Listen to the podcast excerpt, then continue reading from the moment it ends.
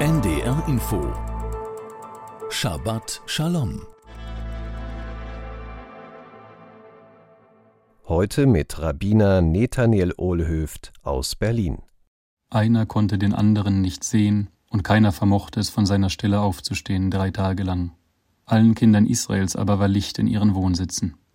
In unserem Wochenabschnitt Bo wird von den letzten der zehn Plagen berichtet, die der Ewige über Ägypten brachte, um unsere Vorfahren aus ihrer pharaonischen Sklaverei zu befreien. Die neunte Puranut, das neunte Strafgericht Gottes, war Finsternis. Doch handelte es sich bei dieser, wie Torah und Tradition uns berichten, nicht um eine gewöhnliche Dunkelheit, wie etwa die Nacht sie bringt, sondern um eine wundersame, intensivere Form der Umhüllung aller Sinne und des Geistes.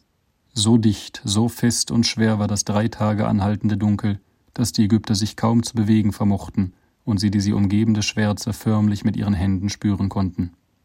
Nun hören wir in den midraschischen Auslegungen unserer Weisen von einer Meinungsverschiedenheit in Bezug auf eben diese Finsternis. Rabbi Judah Barilai sagte, die Finsternis stieg von oben, vom Himmel her auf die Ägypter hinab. Rabbi Nechemia aber meinte, die Finsternis stamme von weit unten, aus dem Gehinom, also den düsteren unterweltlichen Gefilden. Die Meinung Rabbi Judas lässt sich recht mühelos nachvollziehen. Eben wie viele andere Plagen, etwa der Hagel, von oben auf die Ägypter hinabstürzten, so brach auch die Finsternis aus der Verdunkelung des Firmaments und der Himmelskörper über das Land hinein. Doch was soll Rabbi Nechemias Meinung bedeuten, dass die Dunkelheit aus dem Gehinom, also sinngemäß aus der Hölle hinaufstieg? Verschiedene Deutungen hat unsere Tradition dafür zu bieten. Eine von ihnen ist psychologischer Art. An einer Stelle im talmudischen Literaturkorpus hören wir nämlich, dass das Gehinom etwas ist, das von demjenigen Besitz ergreift, der zürnt und verzweifelt. Die Finsternis des Gehinom steht demnach also auch für eine innere Gemütseinstellung. Sie ist ein Leid des Herzens. Sie ist Schwermut und Hoffnungslosigkeit.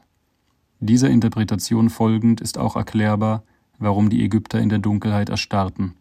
Es war ihre Depression, ihre Mutlosigkeit angesichts der Lage, in der sie sich befanden, die sie lähmte. Denn alle Hoffnung auf eine positivere Zukunft hatten sie aufgegeben. Die Kinder Israels dagegen erhielten sich das Licht in ihrer Mitte und somit auch ihre geistige Beweglichkeit. So hat es das jüdische Volk in jenen Tagen also verstanden, trotz aller Widrigkeiten und Sorgen, trotz aller Ängste, dass es schlechter werden könnte, sich die Zuversicht Emunau Vitachon zu bewahren, dass auch im Schlechten noch ein Funken des Guten glüht. Mögen auch wir von unseren Vorfahren lernen, nicht in unseren Sorgen gefangen zu werden und unterzugehen, sondern uns trotz der weltpolitischen Situation eine Zuversicht zu erhalten, die uns zum inwendigen Licht werden kann. Shabbat Shalom. Shabbat Shalom. Immer freitags um 14.55 Uhr auf NDR Info.